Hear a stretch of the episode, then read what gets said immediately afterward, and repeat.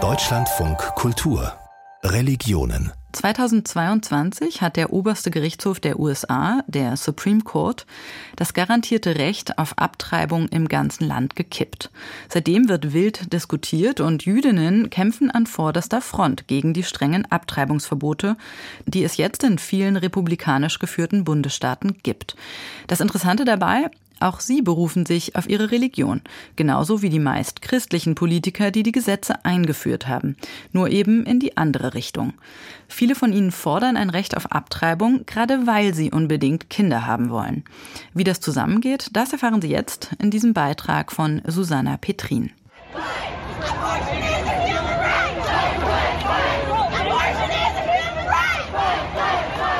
In den USA demonstrierten Zehntausende von Menschen gegen den Entscheid des obersten Gerichtshofs, das grundsätzliche Recht auf Abtreibung aufzuheben. Das berühmte Leiturteil Roe gegen Wade war nach fast 50 Jahren außer Kraft gesetzt worden. Seither dürfen die einzelnen Bundesstaaten in ihren je eigenen Gesetzen darüber entscheiden, ob und unter welchen Umständen Abtreibungen erlaubt oder verboten sind.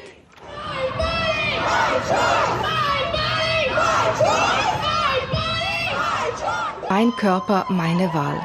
Bei uns hieß das, mein Bauch gehört mir. Solche alten Slogans sind in den USA plötzlich wieder aktuell. So weit, so bekannt. Doch es gibt einen überraschenden neuen Aspekt im wieder aufgeflammten Kampf für das Recht auf Abtreibung. Manche Frauen sind nicht dafür, weil sie abtreiben möchten, sondern im Gegenteil, weil sie schwanger werden wollen.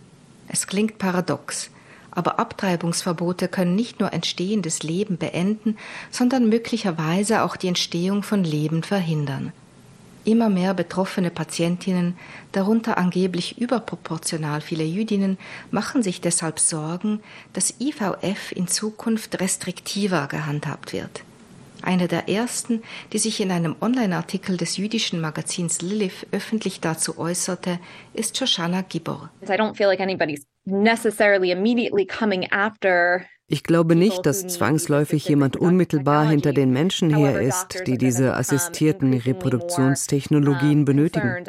Die Ärzte werden jedoch zunehmend vorsichtiger sein, wenn es um die Durchführung dieser medizinischen Verfahren geht, weil das Gesetz nicht eindeutig ist und weil sie nicht verklagt werden wollen, selbst wenn sie sagen, dass sie damit jemandem helfen, seine Familie zu vergrößern.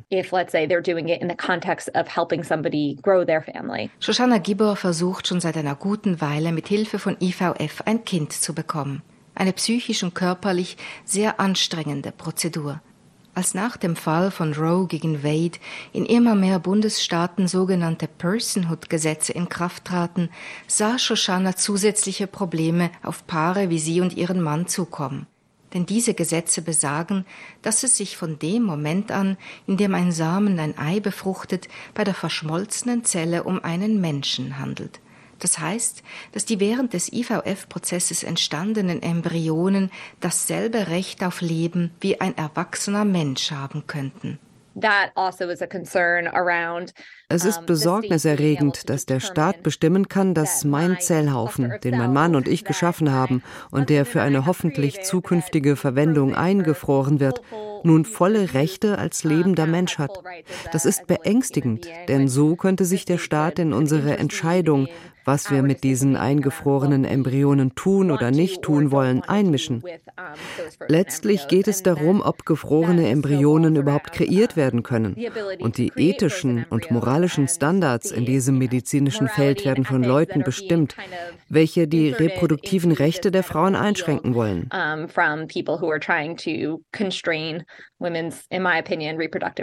Shoshana lebt zu ihrem Glück im demokratisch geprägten Staat Massachusetts. Abtreibung ist in diesem Staat derzeit bis zur 24. Schwangerschaftswoche legal. Ganz direkt betroffen von den plötzlichen gesetzlichen Veränderungen sind Frauen in den roten, also republikanisch dominierten Bundesstaaten. In Kentucky zum Beispiel gilt nun ein äußerst striktes Abtreibungsverbot. Hier haben drei jüdische Frauen, die wie Shoshana auf IVF angewiesen sind, deshalb mit Hilfe eines Anwaltsduos eine Klage gegen den Staatsanwalt von Kentucky eingereicht. Klägerin Lisa Sobel befürchtet, dass schlimmstenfalls etwa Eltern, die nicht alle für spätere Einsätze eingefrorenen Embryonen brauchen sollten, gar des Mordes angeklagt werden könnten. It means that das bedeutet, dass jeder Staatsanwalt in Kentucky eines Nachts im Traum eine Eingebung haben kann, dass Gott zu ihm gesprochen und gesagt hat, dass IVF falsch ist und Babys tötet. Und er könnte aufwachen und jede Klinik, jeden Arzt, jede Familienförderungsorganisation anklagen.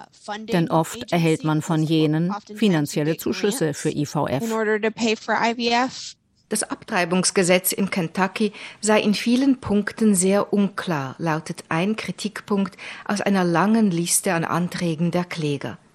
Lisa Sobels Anwalt Ben Potash spitzt die Lage gerne rhetorisch zu. Um es unverblümt und offen zu sagen, der Grund, warum diese Gesetze keinen Sinn ergeben, ist, dass sie nicht von jemandem geschrieben wurden, der eine Gebärmutter hat.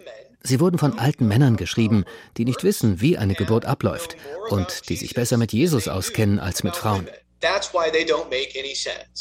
Das jüdische Anwaltsduo in Kentucky arbeitet pro bono, also unentgeltlich, für seine drei Mandantinnen. Sie hätten selber Töchter und dieser Fall sei ihnen wichtig.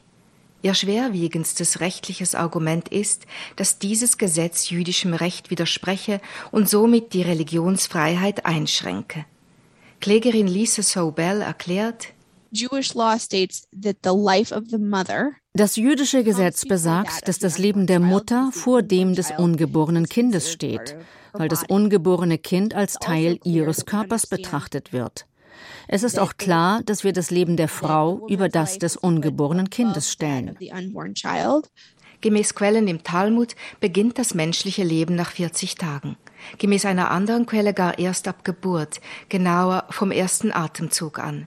Hier gibt es innerhalb des Judentums voneinander abweichende Haltungen. Aber klar sei, dass nun eine fundamental christliche Anschauung den Eingang ins Gesetz gefunden habe. Eine, die dem Judentum gänzlich fremd sei, wie der zweite Anwalt des Duos, Aaron Kemper, betont. Es gibt zwar keinen hundertprozentigen Konsens zwischen den verschiedenen Richtungen des Judentums darüber, wann genau Leben beginnt, aber der Beginn des Lebens bei der Befruchtung ist kein jüdisches Konzept, sondern eine streng christliche Interpretation, eine relativ moderne christliche Interpretation dazu. Das Judentum hat diese Vorstellung nicht übernommen. Leben ab Empfängnis ist ein christliches Konzept, das jetzt Teil des staatlichen Rechts ist. Und wir halten das für falsch. Nicht nur in Kentucky, auch in vielen anderen roten Staaten prozessieren derzeit jüdische Menschen, Organisationen, Synagogen und Rabbiner im Namen der Religionsfreiheit gegen die Abtreibungsverbote. Trotzdem dürfte es nun noch dauern, bis diese Prozesse zu einem Abschluss kommen. Klägerin Lisa Sobel macht sich auf einen langen Lauf gefasst. Wir wissen, dass dies ein Ultramarathon ist, kein Sprint. Die juristische Welt bewegt sich sehr langsam. Aber sie ist optimistisch. Diesen Beitrag von Susanna Petrin haben wir übrigens wiederholt. Er stammt aus dem vergangenen März. An der politischen Lage hat sich seitdem aber nichts Wesentliches geändert.